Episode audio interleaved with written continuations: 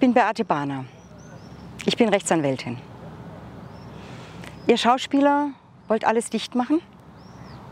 Gut so. Richtig so. Weiter so. Die Maßnahmen reichen doch vorne und hinten nicht aus. Und zwar, weil das alles noch nicht konsequent genug ist.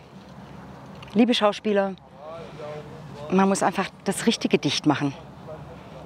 Deshalb sage ich, macht endlich die Justiz dicht.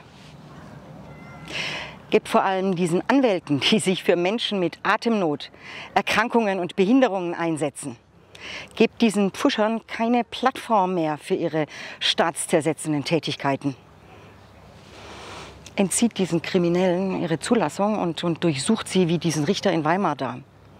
Dann, dann haben wir vielleicht in Deutschland eine Chance, Corona zu überleben.